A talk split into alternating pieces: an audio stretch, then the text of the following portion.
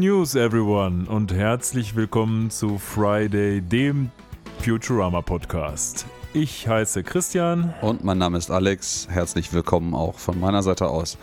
Ja, wir befinden uns, man mag es kaum glauben, mittlerweile in unserer Episode 10 mit dem schönen Namen Recorded on Location. Und natürlich reden wir über Episode 10 der Staffel 1 von Futurama, A Flight to Remember auf Deutsch. Panik auf Raumschiff Titanic. Ja, und ähm, da wir uns ansonsten immer so wunderbar darüber beschweren, über die dämlichen Titel, die wir uns hier so ähm, vorgelegt werden in der deutschen Übersetzung. Diesmal hat man sich immerhin ein ganz kleines bisschen Gedanken gemacht, einen feststehenden Begriff im Deutschen zu nutzen für den deutschen Titel oder zumindest daran anzulehnen. Ist das so? Also ja. Panik auf Raumschiff Titanic reimt sich natürlich schön, aber gibt es darüber hinaus noch was zu erkunden? Ja, es gibt ja die blöde Redensart Panik, keine Panik auf der Titanic. Achso, das stimmt, ja. Hm. Und ähm, ich, ich habe das ein bisschen nachgeguckt und ich gehe davon aus, dass das eine Anspielung sein soll, weil wer kommt ansonsten auf diesen dämlichen Spruch Panik auf Raumschiff Titanic? Ähm, das hat seinen Ursprung offensichtlich in einem Udo Lindenberg-Song aus den 70ern, nämlich dem Song Hoch im Norden, wo er unter anderem halt in Zusammenhängen, die mir nicht ganz nah äh, ähm, mehr einfallen, von äh, Keine Panik auf der Titanic äh, singt und das dann zum geflügelten Wort für eine gewisse Weile geworden ist. Ja, wahrscheinlich von der Generation, die Udo Lindenberg dann da bewegt hat. Das ist jetzt etwas, was sich mir ein bisschen entzieht. Da müssten wir wahrscheinlich eher unsere Eltern fragen. Aber ich glaube, Udo Lindenberg lebt ja auch noch und tritt auch noch irgendwie ein bisschen jedenfalls auf. Aber der ist doch bestimmt schon über 70, würde ich sagen. Äh, alt, auf jeden Fall. Ja, ich äh, habe jetzt auch keine konkreten Zahlen zu seinem Alter vorliegen, aber alt ist der Mann mittlerweile. Ähm, ja, dann würde ich sagen, äh, äh, Manege frei für deine üblichen Eckdaten der Episode. Ja, so viele Eckdaten gibt es diesmal tatsächlich gar nicht. Ich fange einfach mal mit dem ganz profanen an, nämlich wann haben wir das Ganze sehen können damals, als es noch ein altes Jahrtausend gab, 1999. Am 26. September gab es die Uraufführung in Amerika. Und am 6. November 2000, also schon tatsächlich nach der sagenumwobenen Jahrtausendwende, ist es dann in Deutschland auf Pro7 erschienen unter diesem schönen Titel Panik auf Raumschiff Titanic. Und wir haben eine Folge, die ist jetzt bei unserer ominösen IGN-Liste der Top 25 Folgen, glaube ich, nicht vertreten, wird aber regelmäßig unter die Top 3 gewählt, wenn man sich die Episoden der ersten Staffel anguckt. Mhm. Schauen wir mal, ob wir das am Ende des Tages auch so sehen, weil wenn ich schon ein bisschen vorgreifen darf, das war für mich so ein bisschen so eine Art von Filler-Episode, würde ich sagen. Es gibt hier viele Grundsteine, die gelegt werden für spätere Sachen, ja, aber irgendwie so, weiß ich nicht. Mir, mir, kam das so vor wie diese typische Episode in den 80er, 90er Jahre Serien, wo sie sich gedacht haben, ja, die Crew macht Urlaub jetzt. Die ziehen jetzt alle ein Hawaii-Amt an und fahren auf so einer coolen Yacht rum und mal gucken, was wir da so zwischenmenschlich machen können. Gibt es in jeder A-Team, in jeder Star Trek-Serie und auch bei Futurama scheinbar. Ja, solche Episoden wirken gerne immer wie die Episoden, wo man alle Story Arcs, die man irgendwie äh, in der Mottenkiste noch findet, und wo man jemandem versprochen hat, dass man die auf jeden Fall umsetzen wollen würde, einbaut. Es ist Gott sei Dank meiner Meinung nach in dieser Episode nicht so. Wir haben immerhin, wie der deutsche Titel tatsächlich als einziger sehr offensichtlich zu vermuten lässt, wie das bei allen deutschen Titeln immer eine sehr offensichtliche Anspielung auf einen Teil der Geschichte gibt ähm, es immerhin mit der Titanic zu tun. Nämlich, ja. ähm, die Episode ist eine offensichtliche, sehr, sehr starke Hommage an den damals noch, ich glaube, gerade mal zwei Jahre, meine ich, alten äh, ja. Film Titanic. Der müsste 97. von 97 sein mit ja. Leonardo DiCaprio. Genau. Und ähm, wird ja auch prominent gefeatured, Leonardo DiCaprio, in diesem Film, äh, in dieser Episode.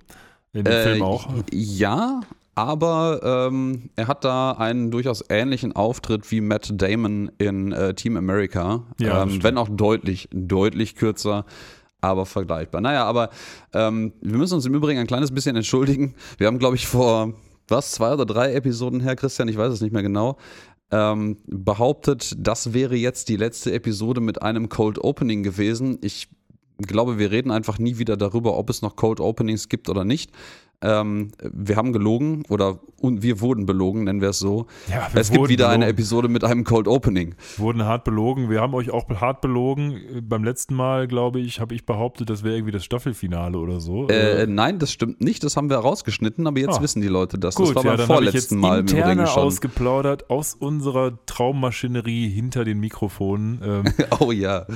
man muss ja zum, zum kleinen 10, 10 Episoden Podcast Jubiläum auch mal so ein bisschen was hinter den Kulissen preisgeben. Das haben wir jetzt hier gemacht. Ja, wir haben auch immer mal überlegt, ob man nicht irgendwann mal, wenn wir reich und berühmt geworden sind mit diesem Podcast, anfängt, äh, Outtakes zu machen. Das Problem ist leidigerweise, wir müssen echt viel Material nochmal durchhören dafür, weil natürlich die gemasterten, fertigen Episoden, die hochgeladen sind, die ganzen lustigen Outtakes nicht mehr enthalten. Ähm, wobei ich sagen muss, wir sind besser geworden, was das Schneiden angeht. Ich glaube, bei den ersten paar Episoden haben wir noch richtig viel Zeit verbraten, allen möglichen Scheiß rauszuschneiden.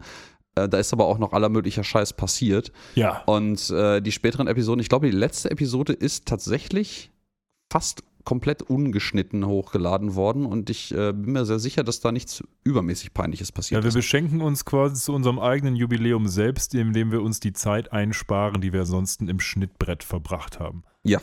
Aber Äh, kommen wir mal zurück zur Titanic, denn auch der englische Titel ist ja ein bisschen eine Anspielung auf die Titanic. Es kommt nur der Name Titanic nicht drin vor. Ja, das ist korrekt. A Flight to Remember, eigentlich A Night to Remember, also eine Nacht, an die man sich erinnert, ähm, ist eine, ein Roman, ein, ein Non-Fiction-Book aus den 55er Jahren von Walter Lord und beschäftigt sich eben mit der Titanic und der Tatsache, dass die Titanic eben gesunken ist im äh, April 1912. Von daher haben wir hier in der englischen Version mal wieder einen etwas ähm, elaborierteren Titel, sag ich mal. Aber äh, wenn man eine Etage tiefer gräbt, meint er wahrscheinlich am Ende des Tages ein bisschen dasselbe. Ja, also das, das Originalbuch spielt ja auch daran. Es ist im Übrigen spannend, Walter Lord ist auch Berater gewesen für James Cameron ähm, beim Dreh zum, dem, zu dem äh, Film Titanic, ist aber, wenn ich mich nicht ganz täusche und das richtig aufgeschrieben habe, leider im Jahr 2002 verstorben. Der Herr war zu dem Zeitpunkt auch schon durchaus in einem respektablen Alter, ähm, was man einfach auch ausrechnen kann, wenn sein Buch über das Ereignis aus den 50er Jahren stammt. Ähm, da ist viel Wasser den Atlantik heruntergeflossen. Ja, sein Buch aus den 50ern äh, spielt über ein Ereignis aus 1912 sogar, ja. Also Ja, exakt. her- Aber jetzt noch eine andere Frage, die sehr wichtig ist natürlich auch. Hast du den Film Titanic überhaupt gesehen?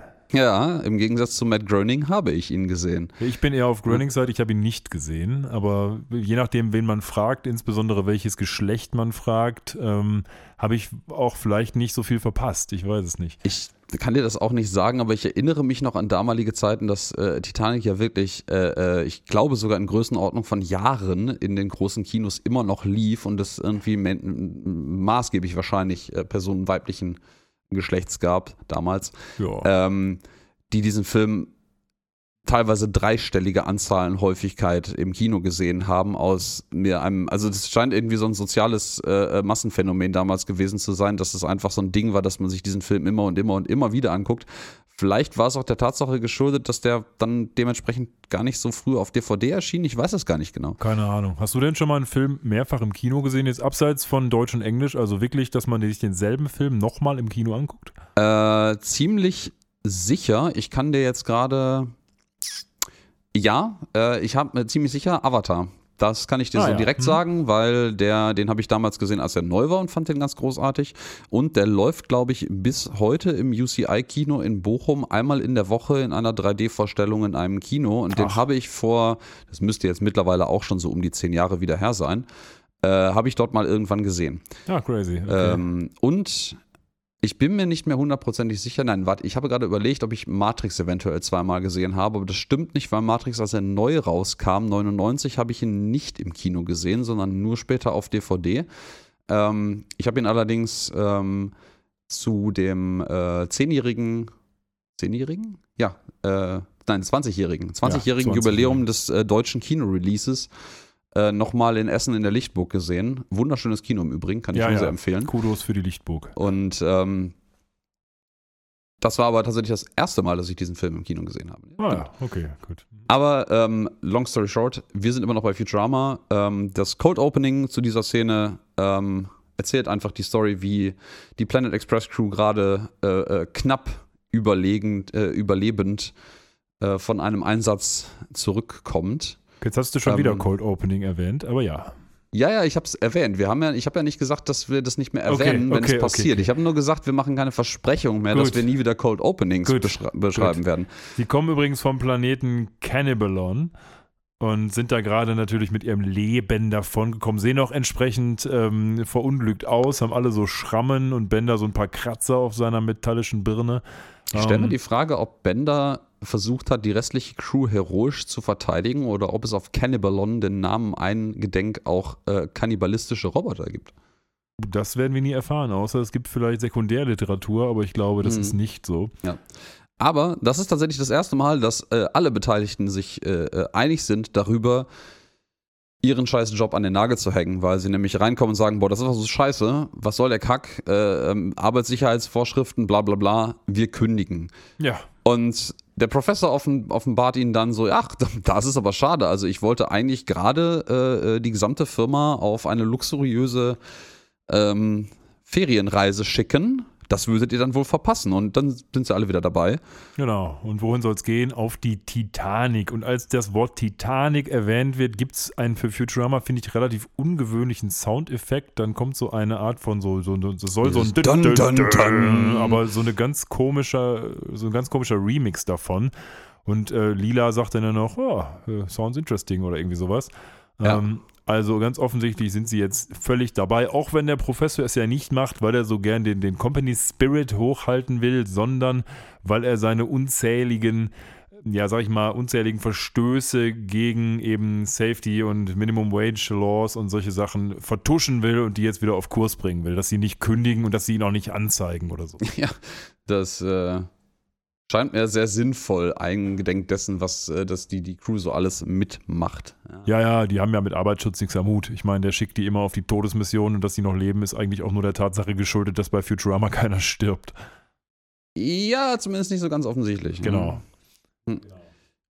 So, dann geht's also weiter und ähm, naja, sie sind quasi dann sofort bei der Schiffseröffnungszeremonie, wo da dieses riesige Titanic-Schiff, was jetzt eben da so rumfliegt, auch am, am ja, so per, per Anker da vor Ort liegt, mehr oder weniger, aber eben halt ein riesiges Raumschiff ist. Ja, das, Um- sie sind am South, äh, äh, Southwest äh, Spaceport, wenn ich gerade richtig gelesen habe. Genau.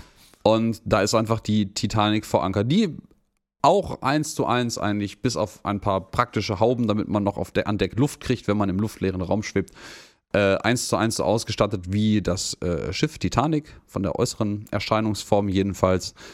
Und es ist ja nicht nur, ich weiß nicht, ob Sie das gerade erwähnt haben, nicht nur irgendeine Fahrt dieser Titanic, sondern natürlich die Jungfernfahrt, auf die diese Reise jetzt nun geht. Genau, und das wird dann natürlich auch standesgemäß von dem uns bekannten Mayor Pupenmeier, dem Mayor von Neu-New York, eröffnet und er erzählt dann so ein bisschen, naja, das ist hier super und äh, das ist eine tolle Jungfernfahrt, tolles Schiff und es gibt einen ganz speziellen Gast, der hier Ja. jetzt der Captain wird und das der Captain ist unser, Ehrenhalber. Also Genau. er wird wahrscheinlich nur für diese Jungfernfahrt zum Captain dieses Schiffs ernannt. Ja, das wird er auf jeden Fall. Äh, Er wird das Amt ja im Verlauf der, der Episode auch noch ein bisschen weiterreichen.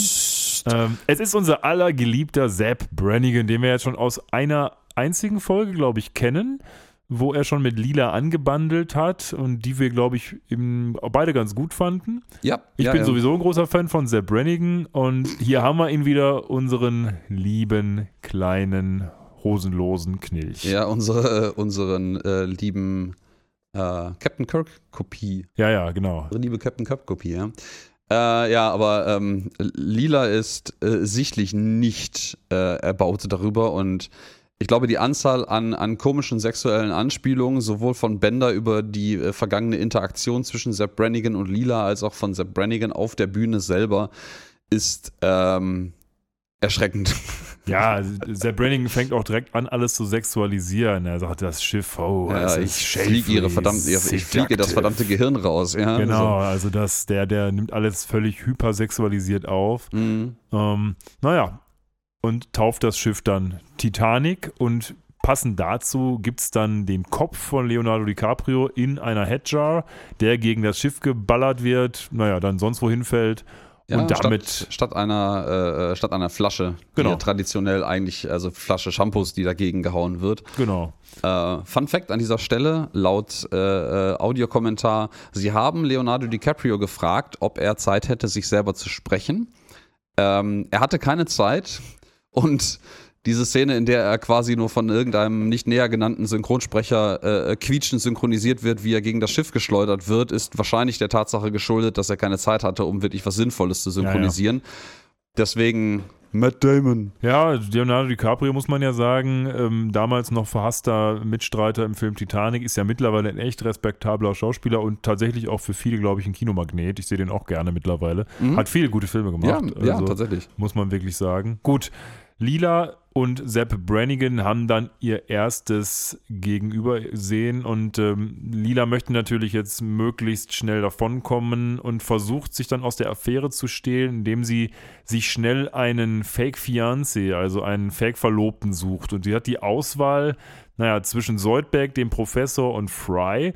Und sie muss tatsächlich sehr lange überlegen, wen von denen sie jetzt nimmt und da muss man ja schon sagen, jedenfalls am Anfang der Episode, und ich glaube, das ist wichtig hier nochmal zu konstatieren, ist es, glaube ich, schon so, dass sie für Fry noch gar nichts wirklich übrig hat, weil sie stellt ihn ja hier quasi auf eine Stufe mit dem 3000 Jahre alten Professor und einer Krabbe und sie weiß trotzdem nicht, wen sie nehmen soll. Ja, Also ich vor allen glaube, da Dingen, ist man- noch nichts da. Man, man sieht an der Kameraführung an der Stelle sogar, dass sie, äh, nachdem sie Fry sich als letzten der Reihe, nämlich links der Professor, mitten, äh, mittendrin Soldberg und dann zuletzt rechts Fry, anschaut, die Kamera geht danach noch, glaube ich, zweimal zurück auf ähm, den Professor Ja. und auf Soldberg Ja. und Professor und auf Soldberg, wo man sich überlegt, okay, sie hat Fry jetzt eigentlich ausgeschlossen in ihrem Kopf, dass ihr das zu albern vorkommt, und dann nimmt sie doch Fry. Genau, ja. Ja, und das ist jetzt für diese Episode und tatsächlich für, für Futurama insgesamt bis jetzt der erste Anfang einer offenen, wenn auch gefakten romantischen Beziehung zwischen den beiden. Weil das, also dass da Interesse existiert, von Frys Seite aus mehr als von Lilas,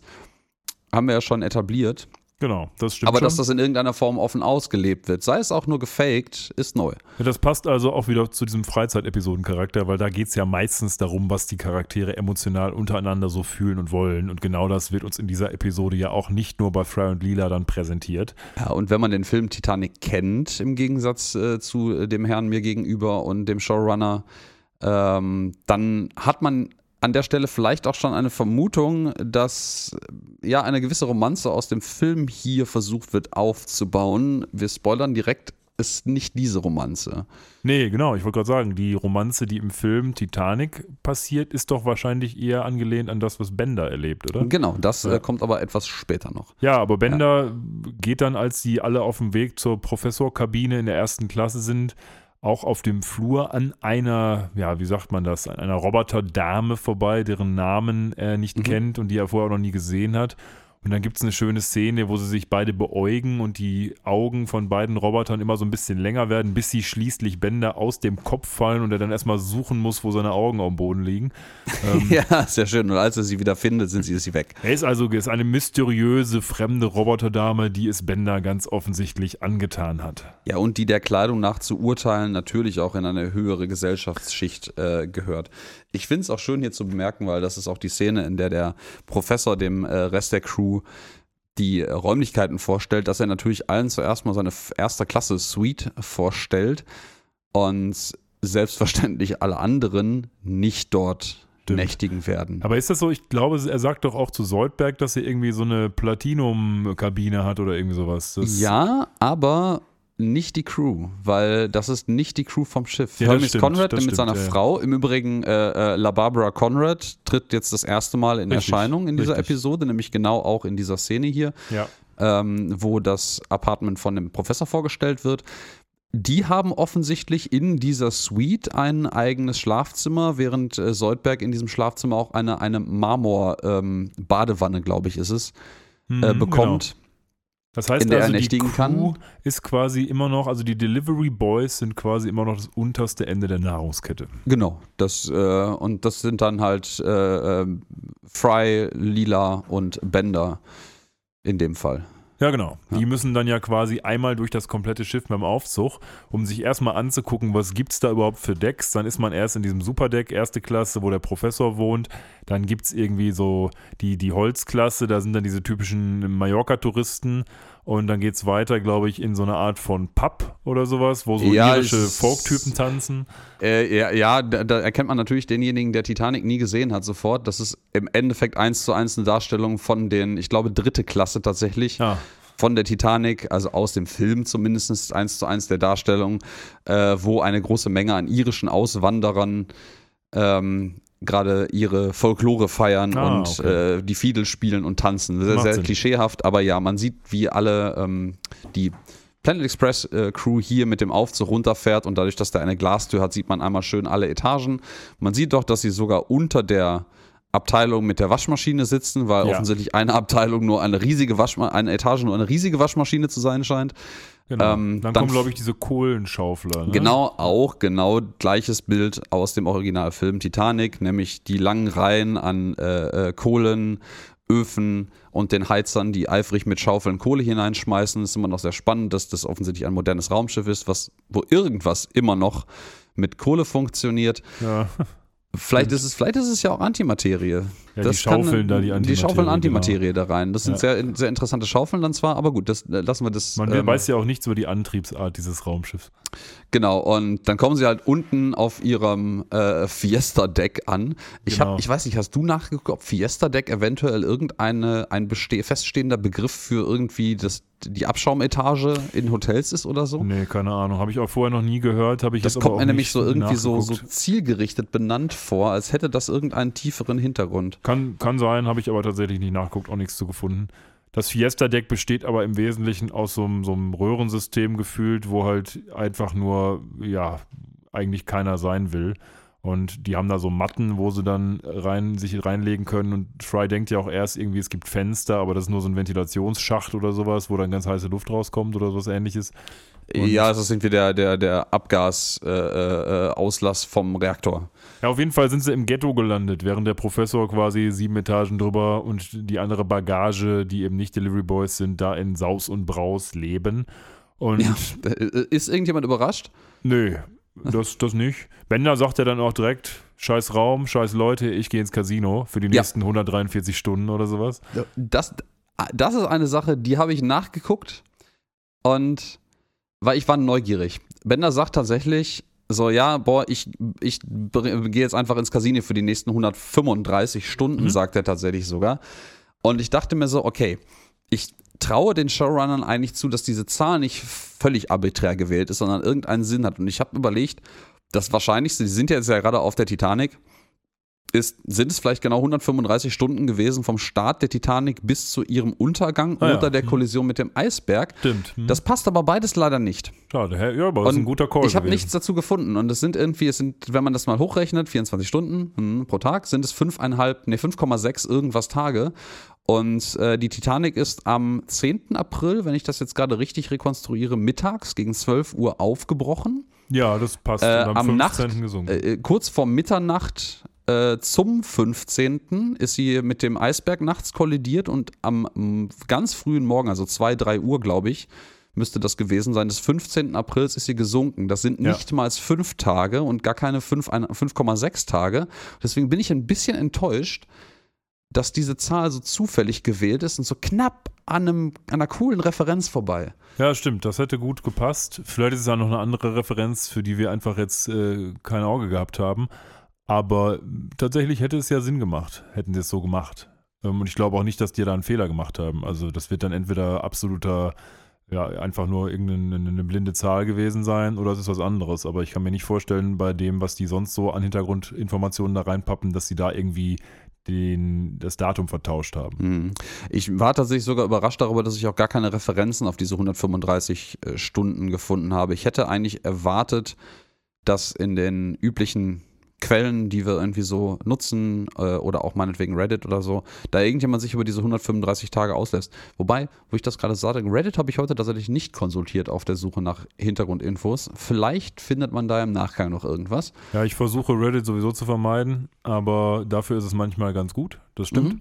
Ähm, naja, aber wie auch immer, halten wir uns mal nicht zu sehr an diesen 135 Stunden auf, sondern gehen nochmal zurück kurz in die Kabine. Da sind Fry und Lila jetzt wieder alleine, nachdem ähm, Bender ja ins Casino gegangen ist. Und wieder heißt es so, naja, wir sind jetzt alleine und dann will er quasi schon den Arm um sie legen. Und just gibt es dann die Captain's Inspection von Captain Sepp Brannigan.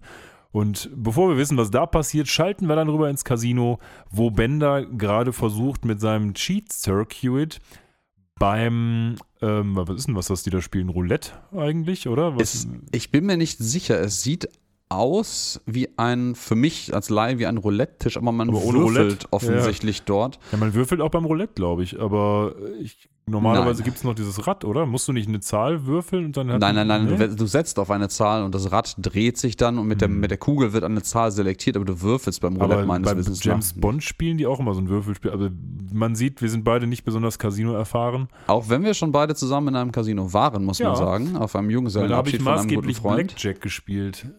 Ja, nur die Nutten fehlten. Dann halt ein bisschen. Wir sind ja gerade bei Futurama, dann darf man Ja, die ja. Anspielung machen. Das, das stimmt. Und außerdem habe ich die meiste Zeit auf der Dachterrasse mit einer Zigarre verbracht. Er hat aber auch sehr viel Stil, finde ich. War auch gut. War ein Naja, schöner Junggesellenabschied. wir sind jedenfalls jetzt mit Bender im Casino und der spielt ein obskures äh, Würfelspiel. Vielleicht finden wir den Namen ja noch im Nachhinein raus, was er da eigentlich spielt. Und ähm, ja, seine, seine Cheating-Unit äh, funktioniert offensichtlich nicht. Diesmal offensichtlich zum dritten Mal nicht. Und äh, er ist sehr, ja, erbost, traurig, frustriert, was auch immer darüber. Und geht erstmal an die Bar und holt sich einen Drink. Kurzer Einwurf dazu. Ich glaube, das Spiel heißt Crabs bzw. 7-Eleven. Ähm, das ist ja aber maßgeblich in den USA bekannt, deswegen ist es Ah. wahrscheinlich hier nicht so verbreitet. Aber habe ich jetzt auch nur ganz schnell nebenbei gegoogelt. So, er merkt also, sein Cheating Unit ist im Arsch und gibt ihm die falsche Info. Und deswegen, weil er ja all in gegangen ist, verliert er alles.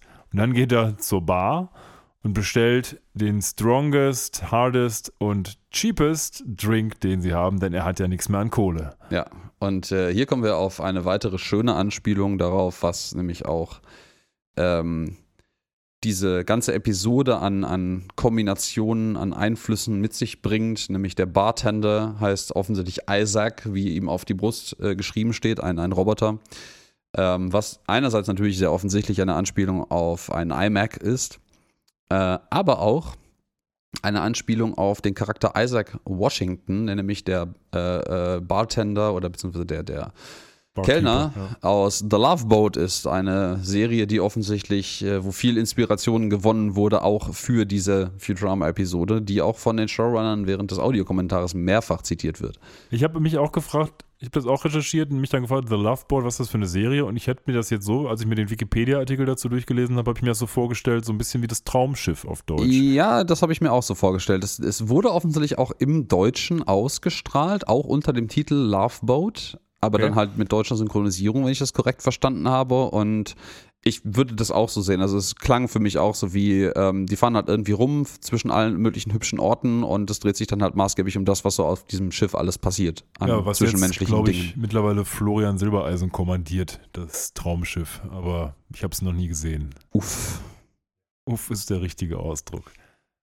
Uff sagt Bender auch, als er dann wieder seine Countess da sieht, von Ja, der er deren gar nicht Name weiß, dass es die Countess ist. erfährt. Ja, ja. Genau, also er geht dann hin und sagt, Hallöchen, äh, may I introduce myself, I'm Bender und möchte ganz offensichtlich da mal seinem romantischen Interesse nachgehen und natürlich, sie ist eine Gräfin, eine Countess, ist Gräfin, ja, ne? Mm, Ich, Oder- ja, der Count ist der Graf und Ja, die Countess ist dann die offensichtlich sein. die Gräfin, ja. Countess, äh, irgendwie, ich weiß Della, sie, Della Rocca. Della Rucca, genau, trägt auch einen schönen Hut und ein Kostüm, Ja. hat auch gewisse andere Funktionen, die sich noch offenbaren werden und Äh, oh ja. ja, Bender ist offensichtlich ganz hin und weg von ihr. Ja, und ähm, kurzer Einwurf von meiner Seite zu dem Namen der Dame. Äh, es gibt in der Standardbesetzung der äh, Crew, die Futurama produziert, auch eine Claudia Della Rocca. Allerdings, ausweichlich des Audiokommentares ist das explizit keine Anspielung, sondern purer Zufall gewesen. Ah, okay. Ich meine, der Name ist ja schon relativ fancy, also dementsprechend hätte man denken können, dass das tatsächlich eine Anspielung ist. Naja, Ja. wie auch immer. Er finde, ich finde das auch lustig, weil Das ist, glaube ich, ja bei der Original-Titanic-Verfilmung auch so, dass er, der Leo DiCaprio, wahrscheinlich so ein armer Arbeiterjunge ist und sie irgendeine so Adelsfrau oder so, die, ja, ja, glaube, genau. Kate genau. Ähm, Winslet heißt sie. Ja. Und äh, da sagt sie ja auch, ja, ja, ich bin hier eine bin hier, ist ja ungewöhnlich, dass Roboter an Bord sind, die keine Laborer sind. Und Bender sagt, glaube ich, sehr wahrheitsgemäß, I barely know the word labor. Ja, er hat, als wenn er arbe arbeiten würde. Also, ja, das genau. ist schon schwierig für ihn, ja. Aber äh, nach dieser kurzen Vorstellungsszene zwischen den beiden, wo er ihr noch wunderbar mit dem lang ausgestreckten Arm hinter ihr, während, ich glaube, während er ihr ihre Hand nimmt und küsst, ja, ja. Äh, die Geldbörse ausräumt. Natürlich. Vermutlich um seinen Drink, den cheapest Drink zu bezahlen, kann man jetzt mal mutmaßen. Ähm, schneideten wir rüber zu dem Captain des Schiffs, Sepp Brannigan, und man sieht hier, dass äh, ein weiteres Mal seinen äh, treuen ersten Offizier, Kiff Croker, ja. Ähm, der von Sepp Brannigan dazugerufen wird auf die Brücke und äh, sagt es, I have a, a, captain's itch, also der, der des, des Captain, dem, den Captain juckt es. Ja, ja. Und äh, er antwortet direkt so, ja, soll ich das Puder holen? ähm, aber nein, den äh, Captain juckt es nach was anderem und dem Captain juckt es nach äh, äh, Adventures, also Abenteuern. Genau, und der Kiff mhm. holt dann erstmal die Rude raus und sagt, ja hier, wir haben noch von der Travel Agency ganz klare Vorgaben, nämlich einfach nur geradeaus zu fliegen. Ja, geradeaus zwischen zwei Planeten hin und her, von der Erde zu etwas anderem und dazwischen ist einfach äh, nichts. Also da sind keine Asteroiden, da sind keine anderen Planeten, da sind keine anderen Sonnen, genau, keine schwarzen Löcher. Gar nichts. Gar richtig. nichts. Ganz easy. Und dann kommt wieder ja. so ein typischer Sepp Brannigan-Spruch, ah, that's for schoolgirls, here's the route with chest hair. Und äh, dann... das, ich finde das, ich fand diesen Spruch auch so schön. Das ist, das ist für Stuhl, Schulmädchen. Hier ist eine Route mit Brusthaar. Und dann malt er da einfach so eine Sinuskurve auf das Ding, wo vorher einfach von links nach rechts der Plan war. Das Problem ist, dass. Ich glaube, eigentlich sieht das eher so aus, als hätte er gerade einen Schlaganfall gehabt beim Malen. Nee, es könnte auch ein Penis sein, ehrlich gesagt, wenn man das so sieht. ähm, naja, gut. Auf jeden Fall führt Nun. diese Route komplett wohl durch einen Swarm of Comets, also einen Kometenschwarm. Und äh, vorher war die Route natürlich total easy peasy, wo die herfliegen sollten. Und er sagt nur noch, ja, ja, Kometen, die Eisberge des Himmels. Und äh, ja, ja. Gut, es, es ja. labert ja so ein bisschen was, was man in einer Star Trek-Episode irgendwie verorten würde. Ja, man könnte irgendwie, wenn wir die, die Kometen umrunden, dann können wir irgendwie das Momentum nutzen und noch hier und dies und das machen. Und äh, dann, naja, am Ende des Tages ist er der Captain und der Kurs wird geändert und äh, Divert Power from the Shields, Full Speed Ahead, auch typischer Star Trek Talk eigentlich. Ja, ja, und, und eingeworfen natürlich eine typische äh, Sepp Brannigan-Nummer nochmal, dass er äh, quasi dem Schiff ähm, noch eine Jalapeno in, die, äh, in den Auspuff stecken möchte, also in den Anus quasi. Ja, also ich muss sagen, der, der, der Sepp Brannigan ist immer ein super Typ, wenn es um so lustige Sprüche geht. Ich finde ja. die immer total ja. gut, also muss man sagen. Dann gibt es schon wieder neue, neue Charaktere, ne? Die haben wir ja, auch noch nicht gesehen. Es ist wieder oder? eine Episode, äh, die nicht nur für, für Urlaub und menschliche Interaktion genutzt wird, sondern auch für die Einführung neuer Charaktere. Äh, wir treffen die Wongs, die Eltern von Amy, die aber auch äh, sehr zur Überraschung von Amy an Bord sind. Und ähm, die scheinen also sehr daran interessiert zu sein, ihre Tochter zu verkuppeln und sind eigentlich die ganze Zeit nur dabei, ihre Tochter zu verkuppeln. Und sie haben auch schon einen netten Jungen kennengelernt, der wohl in der nächsten Kabine sitzt. Und der ist nicht besonders hässlich. Sehr schön, gute Voraussetzungen. Und der bedient sich da gerade auch am Buffet. Das ist so ein fetter kleiner Typ. Und naja, Amy ist Aber der nicht besonders hässlich Der ist nicht besonders hässlich. Und naja, gut. Amy ist aber nicht so begeistert, glaube ich. Nee, nicht, nicht so richtig. Ja, und äh, ja, die Eltern sagen auch mit einem etwas, ich glaube sogar sarkastischen Unterton so, ja, eigentlich, als, als Amy fragt, was macht ihr denn hier? Ähm, eigentlich wollten wir eine entspannte äh, Ferien und Urlaub machen, aber nachdem wir dich hier getroffen haben, müssen wir natürlich irgendwie uns einmischen. So. Ja. Und äh, schlagen direkt diesen Jungen irgendwie vor.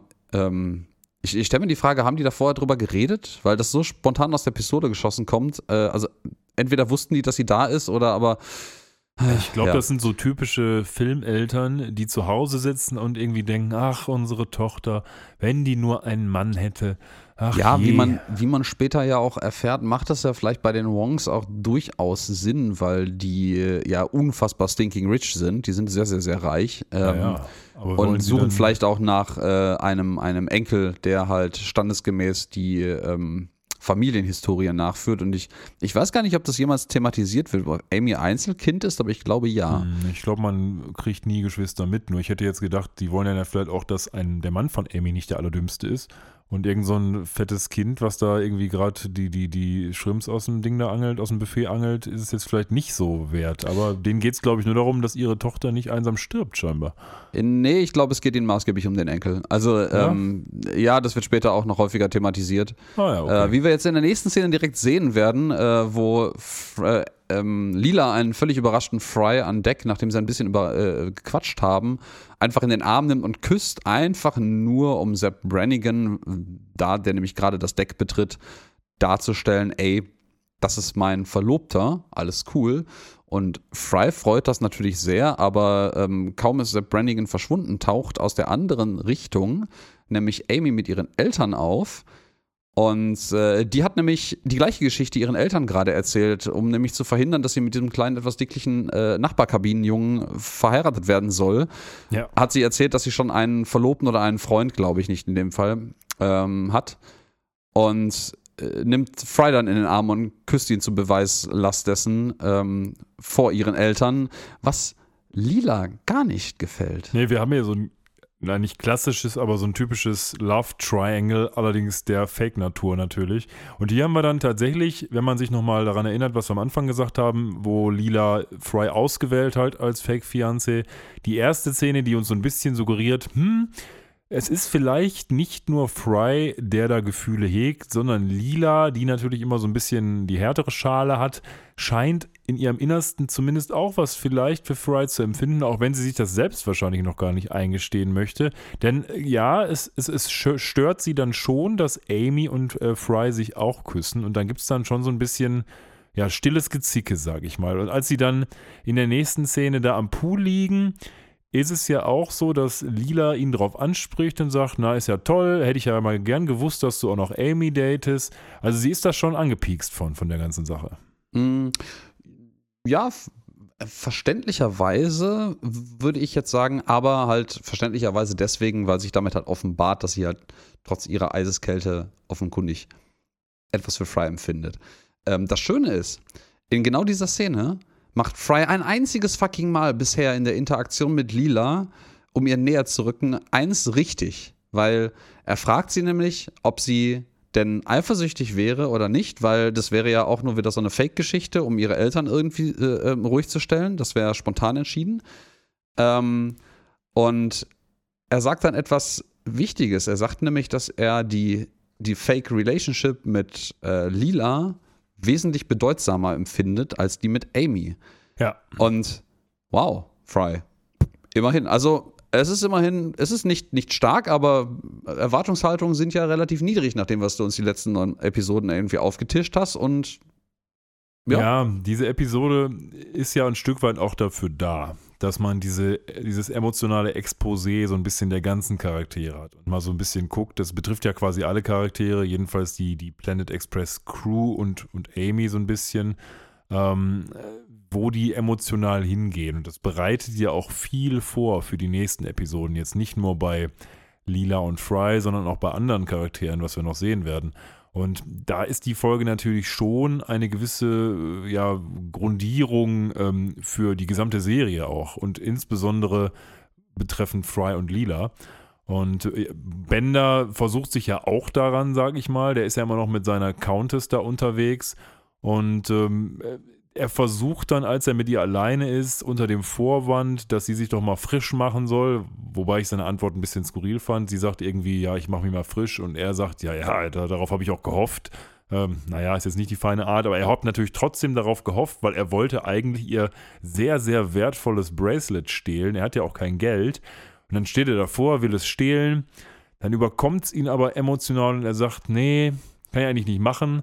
Und dann kommt sie quasi aus der, aus der Toilette oder wo sie war wieder und er sagt hier, ja, boah, hier das Bracelet, das ist super, das ist 93 Prozent so schön und, und toll wie du.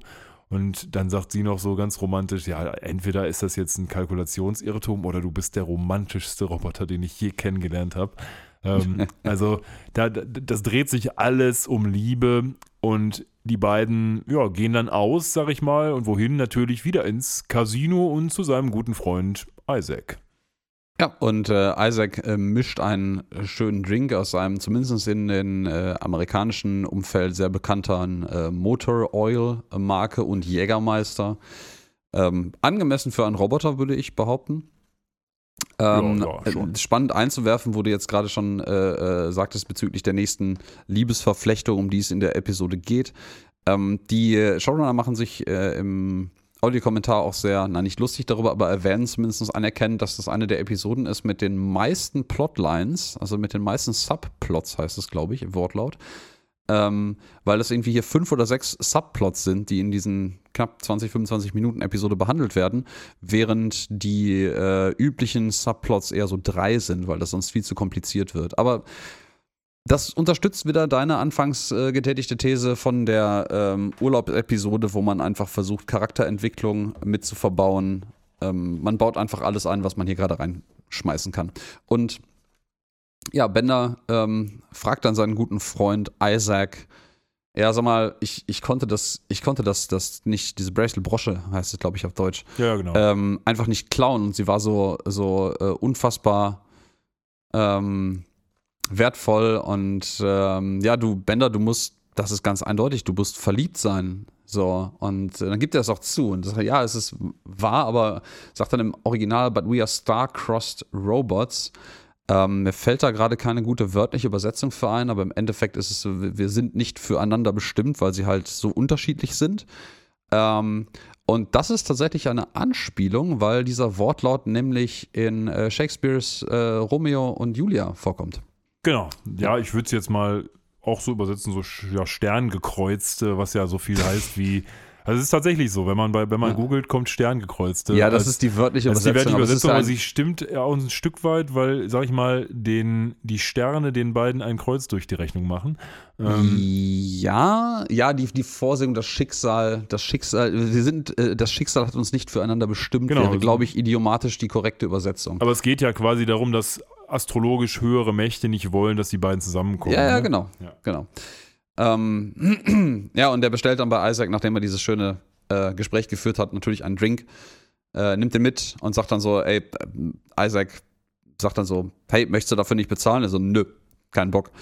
Und Isaac ruft dann äh, die Security und das ist jetzt quasi die Offenbarungsszene, weil ähm, die Countess, seine Gräfin, natürlich auch im Raum sich befindet und eigentlich für die beiden einen Drink kaufen wollte und die Security ähm, jetzt Bender natürlich festhält und äh, offenbar wird, er ist eigentlich ein armer Schlucker, er kann das nicht äh, bezahlen und soll deswegen stattdessen von den beiden riesigen Security-Robotern ähm, verprügelt werden, was auch passiert. Ja, genau. Und äh, ja, this penniless chum was stealing drinks, wirft Isaac da noch rein. Ich finde übrigens seine Frisur und seinen Schnäuzer wunderbar. Ich meine, der Typ, der Isaac äh, aus dem Loveboat sieht ja genauso aus. Ähm, aber in der Tat. Ich muss übrigens noch kurz eine, eine, äh, ja, ein Lob für Benders Outfit geben, der eine schöne blaue Fliege trägt. Ich bin ja auch ein großer Fliegenfan, von daher. Und Isaac trägt auch eine Fliege. Also da mhm. muss man sagen, Geschmack haben alle Beteiligte hier. Ja, super. aber es ist sehr spannend, dass du es genau in diesem Moment äh, erwähnst, weil ja, äh, wir mittlerweile, mittlerweile dazu übergegangen sind, auch währenddessen einfach äh, die, die Episode nochmal im Hintergrund laufen zu lassen, um so die Abfolge ein bisschen besser irgendwie wiedergeben zu können. Und genau in dieser Szene, wo Bender nämlich von den Security-Bots festgehalten wird, ist ein kleiner Goof drin, der hat nämlich die Fliege nicht. Aber vielleicht hat er sie durch die ganzen Schläge verloren. Nee, er hat sie in der nächsten Szene einfach wieder. Vielleicht hat er sich sie wieder angebunden. Ja, wir werden ja gleich auch noch feststellen, nämlich genau in der Abfolge dieser Szene, da hat er, hat sie nämlich im Übrigen jetzt gerade eben immer noch nicht an, ja, da ist sie wieder, wieder plötzlich. Ja, ja, du hast recht. Ja. Ähm, in der eigentlich chronologisch richtig äh, äh, danach folgenden Szene werden wir noch feststellen, dass er sich auch darüber beschwer, darüber sagt, das ist nicht mal eine echte Fliege. Aber äh, springen wir zumindest in der Reihenfolge, wie die Geschichte hier in der Episode erzählt wird, weiter. Ja, die Szene wechselt nämlich jetzt auf das äh, obere Deck am Pool, wo man offensichtlich äh, Spaß mit Limbo-Tanz hat und äh, Soldberg gerade seine Skills demonstriert. Ja, Soldberg macht ja den super Limbo-Dance und ist tatsächlich auch ganz gut darin, so wie es scheint. Und alle haben so schöne Badeklamotten an, bis auf Kiff, der seine Uniform trägt. Und ich ja, musste, und den Professor, der eigentlich nur sein Hemd unter dem Laborkittel ausgezogen hat. Ja, genau, das, das, stimmt. Der trägt da quasi nur seinen Laborkittel. Und ich musste wieder daran, typische Star Trek-Geschichte mal wieder denken, als wenn ich, als ich Kiff gesehen habe mit seiner Uniform, dass diese ganzen armen Schlucker bei, bei den alten Star Trek-Serien ja immer in ihren Uniformen auf jeden verdammten Planeten gebeamt sind, egal ob der heiß, kalt oder sonst was war. Die hatten immer nur ihre verdammte Uniform an. Und das muss echt scheiße gewesen sein. Ich, vielleicht gibt es da auch so fancy Fantheorien drüber, wie über die, die Hose vom Hulk äh, in den äh, Marvel-Verfilmungen, die irgendwie das, das flexibelste und dehnbarste und, und stabilste Gewebe der Welt sein muss, weil diese Hose immer mitwächst und, sch und schrumpft. Ja, es war überhaupt nicht bequem. Daher kommt ja dieses typische Picard-Manöver, dass der Picard sich immer seine Uniform so zurechtzieht, weil die einfach nur total juckig und kratzig war und scheiße saß. Und deswegen hat sich das ja erst entwickelt. okay. Okay. Ja. Aber nur am Rande. Aber nur am ja. Rande. Aber wir erfahren jetzt äh, als einer der nächsten, der nächste Subplot, äh, der uns präsentiert wird, erfahren wir jetzt ein bisschen Hintergrund über Hermes Conrad, weil ähm, er nämlich etwas neidisch neben diesem äh, Limbo-Contest steht und da eigentlich ganz gerne mitmachen würde, aber ihm dann wieder seine Vergangenheit einfällt. Und wir erfahren in einer kleinen Rückblende, dass Hermes Conrad offensichtlich äh, im Team Erde in den 2980er Olympiade teilgenommen hat im professionellen Limbo-Tanzen. Ja, ich frage oder teilnehmen mich, wollte. Ist das etwas, was professionell betrieben wird? Limbo? Also bei den Olympischen ich, Spielen garantiert nicht. Ich habe absolut keine Ahnung, ob das irgendwo professionell ist. Aber ähm, in dieser Rückblende sieht man ein kleiner Junge aus dem Publikum, als Hermes Conrad sich gerade fertig macht, noch als junger, vielleicht Teenager sogar, würde ich sagen. Also wahrscheinlich Ende, Ende Teenageralter dürfte ja. Hermes Conrad da gewesen sein, so 18, 19, 16 vielleicht, wie alt man halt irgendwie dann ist, wenn man als junger Leistungssportler äh, ähm, seine Höchstform hat. Ähm, aber ein kleiner, ganz kleiner Junge aus dem Publikum, der ein T-Shirt anhat mit dem Gesicht vom jungen Hermes Conrad drauf, sagt, ich bin, ich bin ihr großer äh, Fan, Hermes, und ich möchte einfach so sein wie, wie, wie du. Und rennt auf das Feld und möchte quasi mitmachen. Also eigentlich möchte er offensichtlich die Limbo-Stange unterschreiten, die Hermes Conrad gerade im Namen der Erde versucht, äh, für Olympia zu erlangen. Und man sieht es nicht, aber man hört es sehr schmerzhaft und der kleine Junge bricht sich dabei offensichtlich das Rückgrat. Ja, das war dann wieder zu viel für das Rating. Also das haben sie wahrscheinlich extra nicht gezeigt. Ja. Naja. Und davon ist Hermes Conrad so entgeistert und schockiert und äh, traumatisiert vermutlich auch, dass er äh, seitdem nicht mehr äh, Limbo, Limbo machen konnte. Genau, stimmt. Seine Frau tröstet die dann auch, weil er hat diese furchtbare Erinnerung. Und wahrscheinlich würde er super gerne Limbo tanzen, aber er kann es ja, nicht. Ja, er hat Flashbacks. Genau. PTSD sozusagen. ähm, ja. Ich muss noch mal kurz einwenden, wo wir es jetzt hier sehen. Seine Frau ist ja irgendwie gefühlt der größte von, die, der größte Charakter von allen. Die muss ja riesig sein, weil die ist, glaube ich, größer als jeder andere von der Planet Express Bande. Mhm. Ja, ja, ja. La Barbara ist eine relativ große Person. Ich weiß nicht, ob das konsistent immer so ist, aber gerade in der Szene zumindest ist sie deutlich größer als Hermes Conrad. Ja, das sowieso, aber auch größer als die anderen. Ja, muss ich gleich mal drauf achten. Das ist mir noch gar nicht aufgefallen, um ehrlich zu sein. Äh, also jetzt, wo du es gerade sagtest, war es offensichtlich, aber ja. Ähm. Ja, gut. Dann kommt Sepp Brannigan wieder an und ähm, naja, er ist dann jedenfalls der, der den Gewinner des Limbo-Tanzes ähm, ausrufen muss und Kiff sagt noch, sollen wir uns nicht mal kurz beraten? Nee, will, will er nicht. Er sagt einfach, Lila ist der Gewinner. Das Problem ist nur, Lila hat überhaupt nicht mitgemacht. Ja, die sitzt die ganze Zeit noch am Rand irgendwie in ihrem Bikini äh, mit dem äh, offenen Ausschnitt für ihren Bauchnabel, genau. der im Übrigen auch im Audiokommentar als sehr cute äh ähm, erwähnt wird, dass man dieses Detail eingebaut hat. Und also, ja, gut. Ähm, es ist relativ offensichtlich, was der Brannigan vorhat.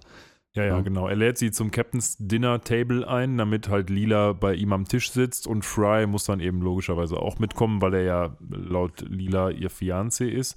Und dann Was schalten man wir. Hm? An der Stelle noch nicht weiß, ist, dass er offensichtlich auch die Wongs einlädt. Ja, ja, er hat einen teuflischen Plan gefasst. ähm, oh vielleicht ja. auch nur aus Zufall, aber dazu gleich. Wir schalten erstmal wieder rüber. Wir, wir merken das schon bei der Besprechung. Wir schalten unendlich oft so hin und her. Das sind alles so ganz kurze Abfolgen, weil da ganz viele Geschichten parallel passieren.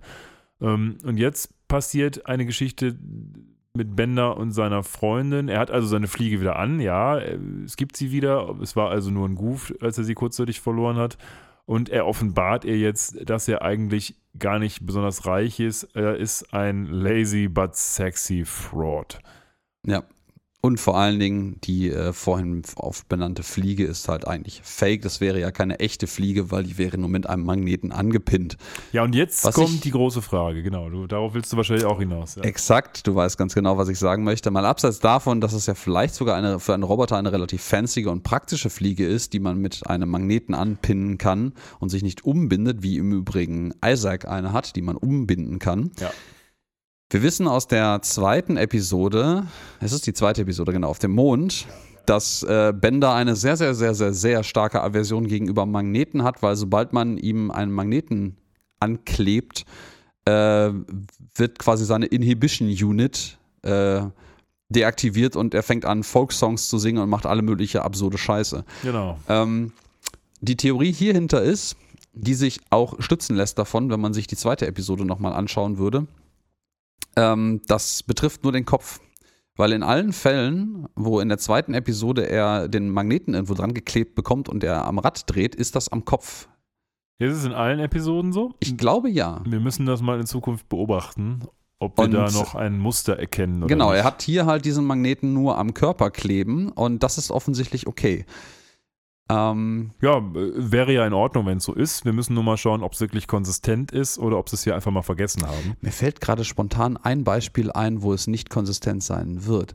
Äh, Vorgriff, es gibt äh, in einer wesentlich späteren Episode gibt es äh, Benders bösen Zwilling Flexo, Mhm. ähm, der einen, der genauso aussieht wie Bender, außer dass er ein kleines Spitzbärtchen hat, das meine ich, wenn ich mich richtig entsinne, auch magnetisch angeklebt ist, weil Bender das nämlich später irgendwann trägt, um sich als Flexo zu verkleiden und auszugeben. Und das klebt an seinem Kopf. Aber vielleicht, es klebt ja unten wahrscheinlich unter seiner, unter seinen Zähnen, in Anführungsstrichen. Ja, sein, an seinem Kinn. Vielleicht ist es nur relevant, wenn es so in Richtung Antenne Gehirn geht. Man weiß es nicht. Möglich. Aber jedenfalls, die, die äh, magnetische Bowtie ist cool und funktioniert irgendwie trotzdem für Bender.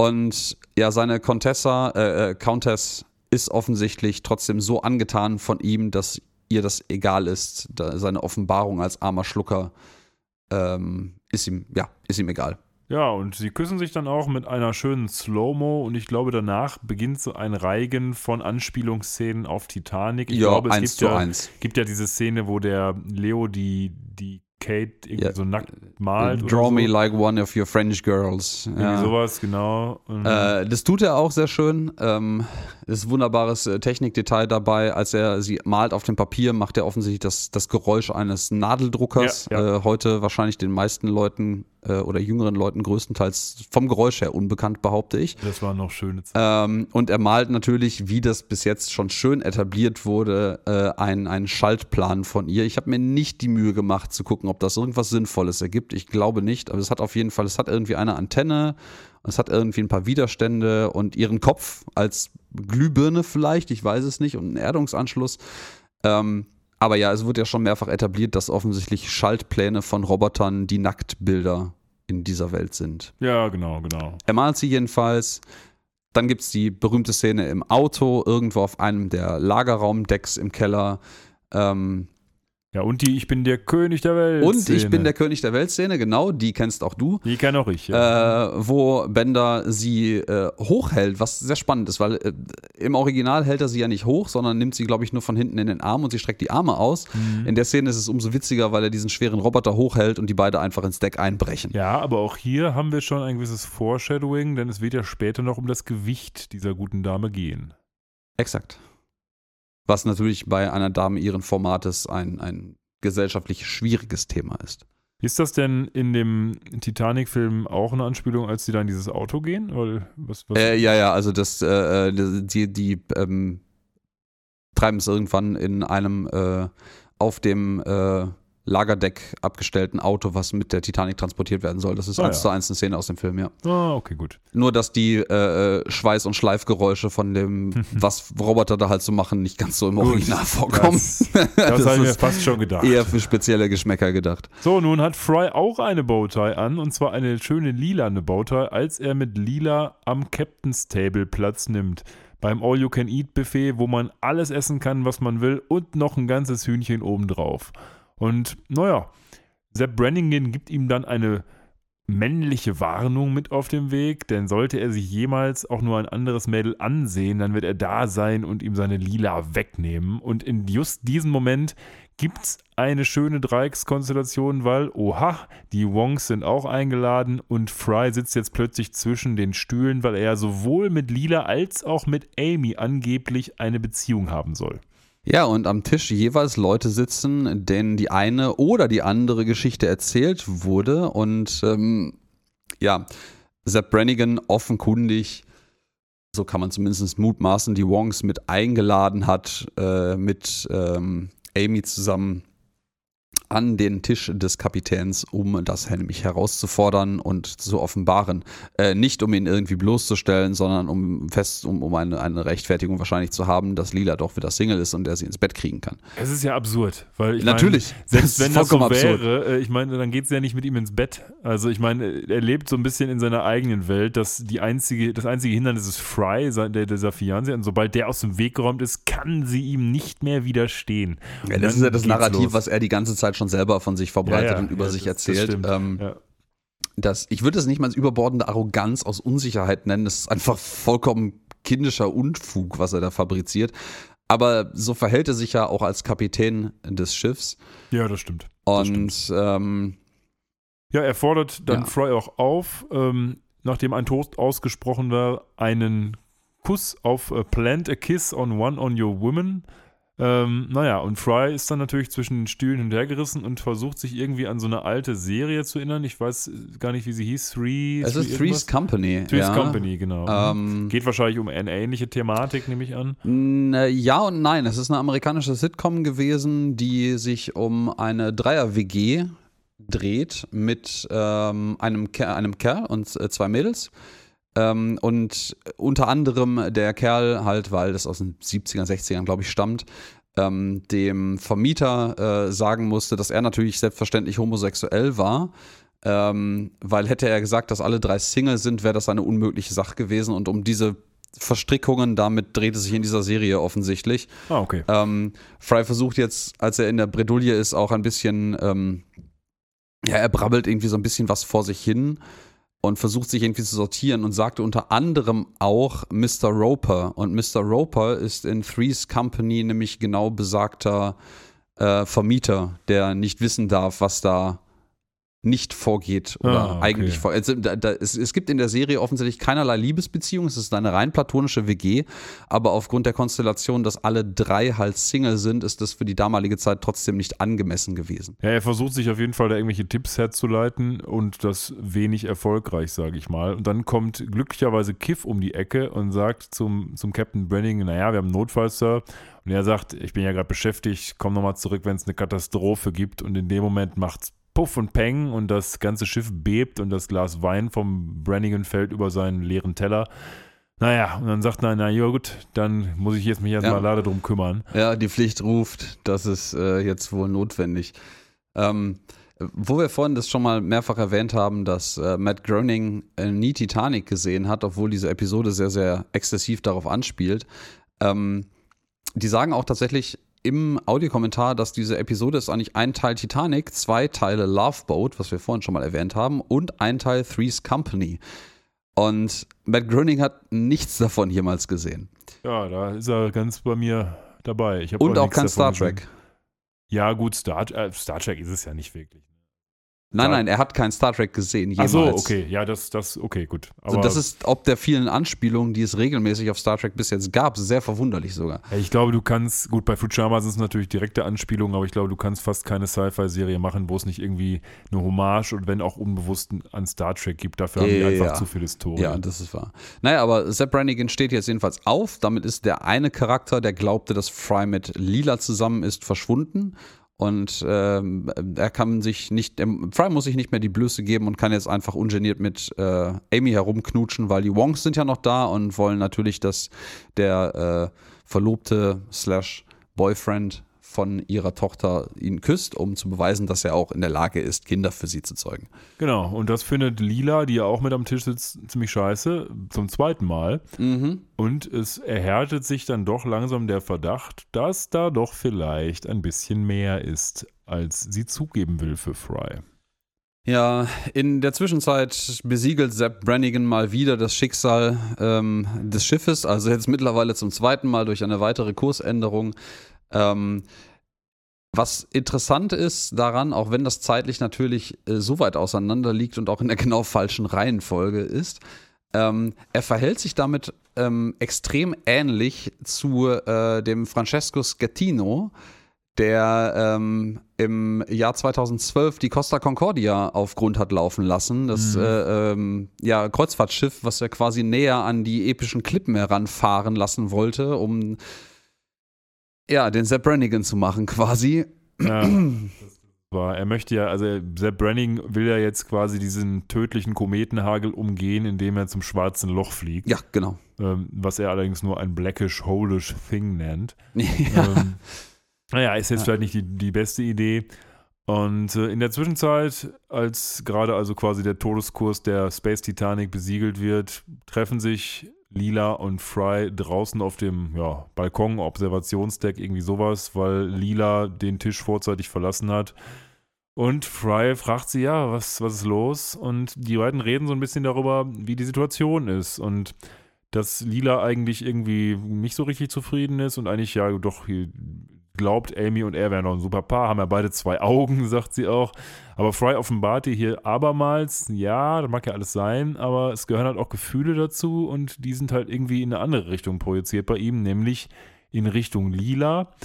Und dann sieht man so einen schönen Gesamtshot, sag ich mal, weil sich alle diesen schönen Nebel angucken, der sich gerade offenbart. Und dann haben wir alle Pärchen, die wir so im Laufe der Serie, äh, im Laufe der Episode hier so gesehen haben, nämlich die beiden, Fry und Lila oben, Hermes und seine Frau, die beiden Roboter, die Eltern von Amy, ja, und unten den Professor und so eine Oma, ich, die gab es vorher auch schon mal, und Soldberg. Das ist, die, das ist Hattie, die Cat, Cat Lady, glaube ich. Ah ja, genau, kann sein. Ja. Und, und Soldberg und so ein Schleimwesen, man weiß Ja, es nicht. so, so, so ein äh, äh, Quallenwesen, glaube ich. Ja, und sie also, stellen fest, alle haben irgendwen, aber die beiden irgendwie nicht, also Lila und Fry.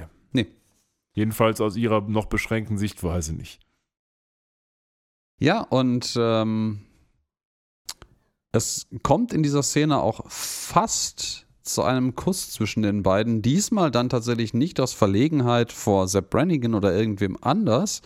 Offensichtlich findet da gerade eine sehr, sehr starke Annäherung statt und dann ändert offensichtlich Sepp Brannigan den Kurs auf das schwarze Loch und ähm, beziehungsweise nein, sie sind jetzt so nah am schwarzen Loch, dass sie versuchen müssen, ähm, da wieder rauszukommen und das Schiff vibriert und beide stolpern einfach kurz bevor sie sich küssen können und sind natürlich jetzt mit einem völlig anderen Fokus unterwegs, wie alle anderen auf dem Schiff auch. Ja, talk about a mood killer. Yes. Ja, pf, meine Güte, nee, äh, was, was, was, was, ja, bringt deine Stimmung aus, äh, aus der Fassung? Ein schwarzes Loch zum Beispiel. Wahnsinn.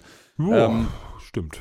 Schönes Detail aus der Szene, wo man sieht, wie die Titanic äh, als Raumschiff dieses Mal ähm, verzweifelt rückwärts zu fahren, um dem schwarzen Loch zu entkommen, gibt es ein kleines nettes technisches Detail, was ich glaube ich aus der Google Translate Übersetzung der russischen Wikipedia-Seite über diese Episode entnommen habe. Ähm, man sieht in der Szene wunderbar, die äh, Titanic hat offensichtlich äh, als Raumschiff hinten drei Antriebstriebwerke äh, äh und Düsen, was mit der Original-Titanic zusammenfällt, die nämlich drei Schrauben hat, eine rechts, eine ja, links, ja. eine in der Mitte.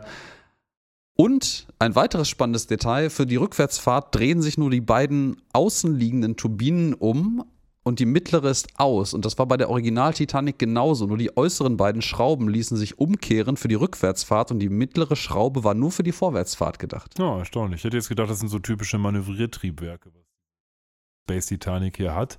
Aber es kann natürlich sein, dass das äh, einfach der Optik wegen ein Zufall ist, aber es passt einfach zu schön. Ich, ich möchte das glauben, dass das Absicht war. Ja, das kann ja durchaus auch sein.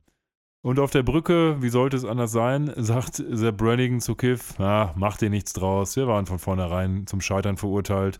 Und der Captain muss jetzt leider mit dem Schiff untergehen. Kiff ist schon ganz erstaunt, sollte Sepp Brannigan etwa einen heroischen Moment haben, aber nein, in dem Moment heftet er quasi Kiff die Captains Medaille an und ist quasi in Sekundenschnelle mit dem Beiboot abgehauen. Mit einfach, einfach auf einem unglaublich Miniaturbeiboot, was sehr, sehr deformiert aussieht und sehr, sehr, einen sehr spannenden, comichaften Humor auch an sich hat, der quasi dann in, im Hintergrund vor dem Bullauge der Brücke vorbeifliegt Ja, ja, und stimmt. ein sichtlich betröppelter, aber nicht wirklich überraschter Kiff, ja, dann irgendwie die Situation retten muss. Während der Rest gerade versucht, den Weg zu den Escape Pods, also den Fluchtkapseln zu finden. Und äh, währenddessen das Schiff durch die Gravitation des schwarzen Loches anfängt, in der Mitte zu zerreißen. Der Plan an der Wand an der gleichen Stelle zerreißt Ja. und äh, alle in doch milde Panik Ja, ausbrechen. die sind alle an der falschen Seite, weil sie sind genau an der, an der westlichen Seite des Schiffes und sie müssten in die genau andere Richtung, da wo es aber gerade leider abgebrochen ist. Und jetzt überlegen sie sich, was machen sie. Und das Problem Hast du ist. gerade westliche Seite des Schiffes gesagt? Ja, auf dem Plan der westlichen Seite. Es war, es war äh, Links auf dem Heck. Plan. Ich wollte Äh, gerade sagen, Bug, Bug, und das Heck. Ja, ja, die sind genau. am Bug und die müssen ans Heck. Richtig, so Ja. ist es, genau. Aber auf, auf, auf dem Plan war es die westliche Seite, weil es links war. Naja, wie auch immer. Auf jeden Fall, alle sagen, ja, wir müssen ganz schnell los. Aber Bender äh, muss ja noch seine Geliebte finden, die er nämlich gerade nicht bei sich hatte. Und er geht los und sucht sie. Und ich glaube, auch das ist wahrscheinlich wieder eine Anspielung auf Titanic, wenn der wahrscheinlich seine brennende Uschi im Schiff sucht, ne? Äh, ja, tatsächlich. Ob die äh, beim, bei der Szene mit brennenden ähm, Hotelräumlichkeiten kann ich mich gerade nicht konkret dran erinnern, wie genau die Fluchtszenen an der Stelle ausgesehen haben. Vielleicht ist das eine 1 zu 1 äh, ähm, Anspielung, ich glaube aber nicht. Äh, anyways, also er sucht sie jedenfalls auch im Original und versucht sie zu retten Ja. und, und Dinge. Also So. er findet, Bender findet die Countess ja auch. Sie sagte, sie ist da durch irgendeine Decke gefallen, ist aber glücklicherweise auf einer Familie gelandet, ähm, sodass sie weich gefallen ist. Die- Die Familie sieht man im Übrigen kein einziges Mal mehr wieder. Die scheint also gut zu Mus verarbeitet worden zu sein von diesem doch, wie wir später erfahren werden, relevant schweren äh, Roboterdame. Ja, ja, in der Tat. Deswegen ist sie wahrscheinlich auch durch die Decke gekracht. Gut, die beiden sehen sich dann allerdings dem Problem gegenüber, dass langsam Wasser einläuft, woher auch immer das kommen mag. Ähm, aus dem Weltraum jedenfalls mal nicht. Gut, wie auch immer.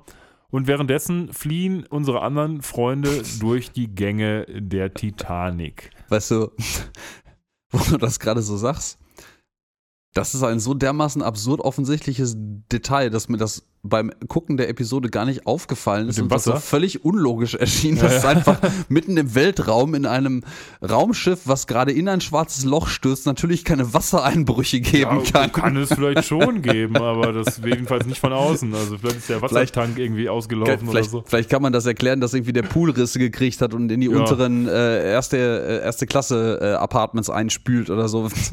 Ja, Stimmt, genau. Aber gut. Jetzt, jetzt Also- wo du das so sagst, ja? Also wie gesagt, die, die anderen Kollegen rennen durch die Titanic auf der Suche nach den Beibooten und dann äh, ist es natürlich so, dass plötzlich die Nottüren runtergehen und Mr. Krabs Soldberg gerade noch mit einer Schere einen ganz kleinen Spalt dieser Tür aufmachen kann und dann kommt der Moment von Hermes Conrad, der für diesen Moment offensichtlich noch immer sein altes Earth-Trikot trägt, mit dem er damals aufgetreten ist und er kann allen beweisen, dass er den Limbo noch immer drauf hat.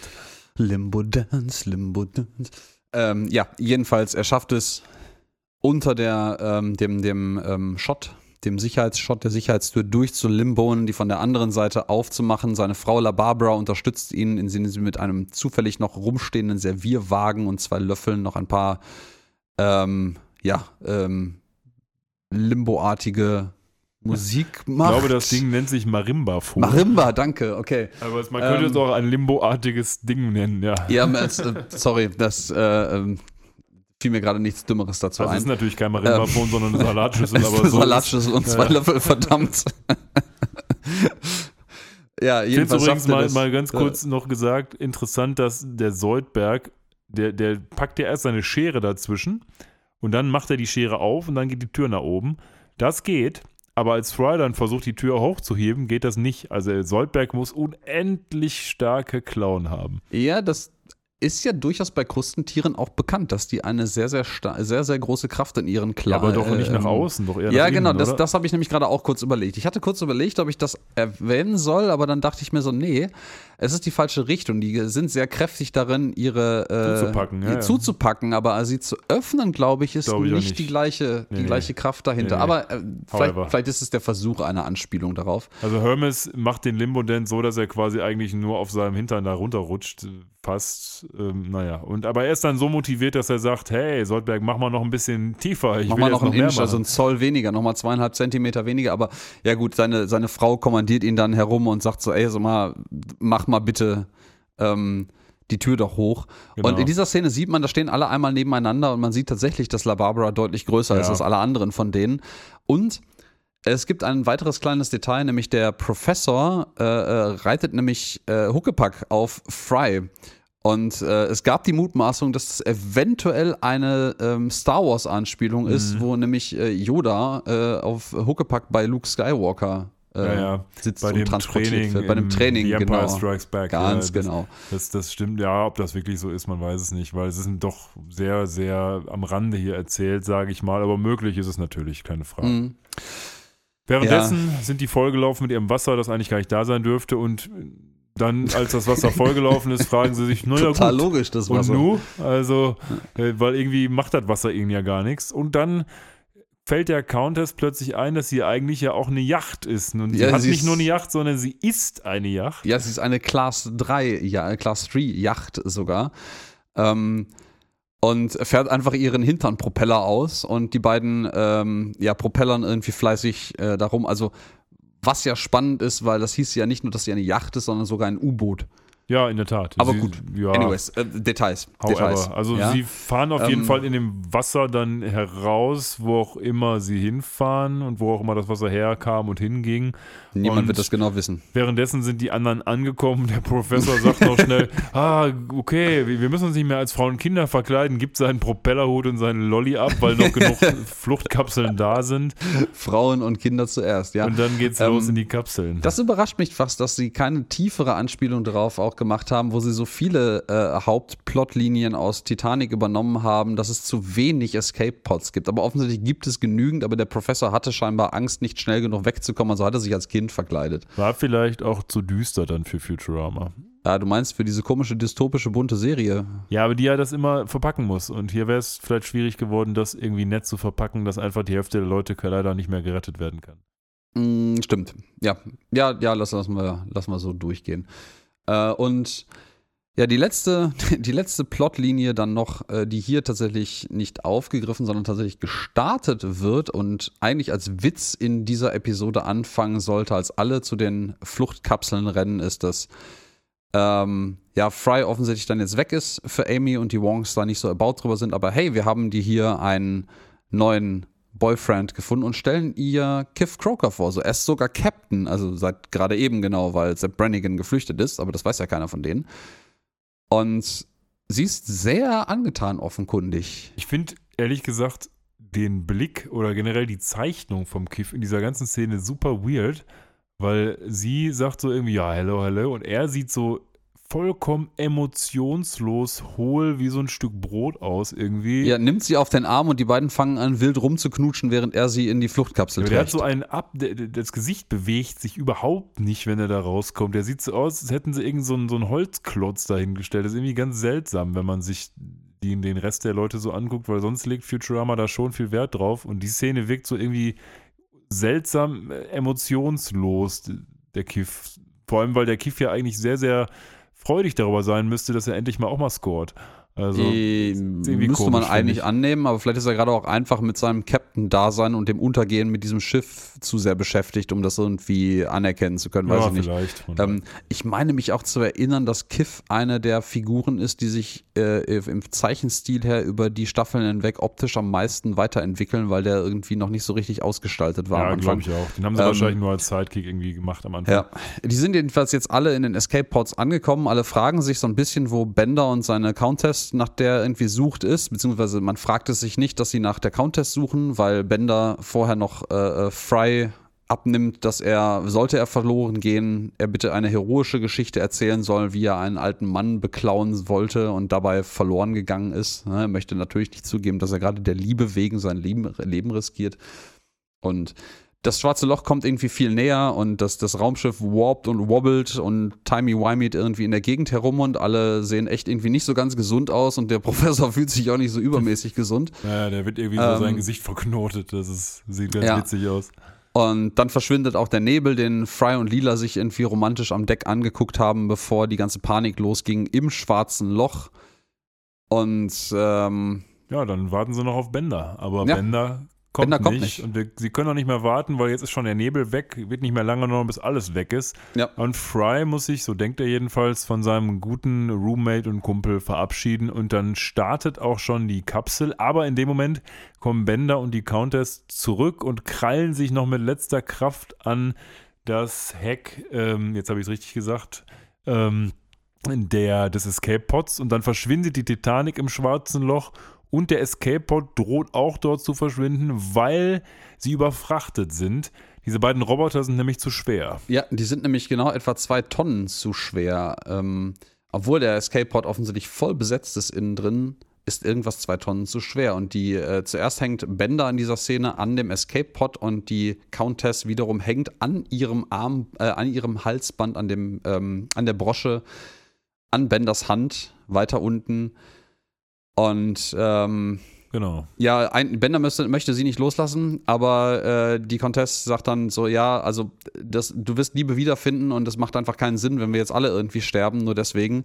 Und ähm, Liebe ist eigentlich auch Shareware, also du findest jemanden neuen und lässt dich in das schwarze Loch fallen, aber überlässt ihm noch die Brosche. Genau, die nimmt er mit. Das heißt, überlässt sie ihm, äh, ja, die, die bricht einfach irgendwie so in der Mitte durch. Der, also der, der, der, der, wie sagt man, das, das Band, an dem man die Brosche befestigen kann, bricht durch. Naja, sie ist dann auch im schwarzen Loch und dann schalten wir rein in den Escape-Pod, wo Bender dann reingeht, was jetzt plötzlich offensichtlich kein Problem mehr ist. Oh. Ja, da wird sich auch irgendwie drüber ähm, diskutiert, weil man sieht in den Szenen vorher, dass dieser Escape-Pod keine Luftschleuse hat. Und er macht die Tür einfach auf, kommt rein und macht die Tür wieder zu. Ja, gut, verzeihen wir das mal. Details, äh, Kraftfeld.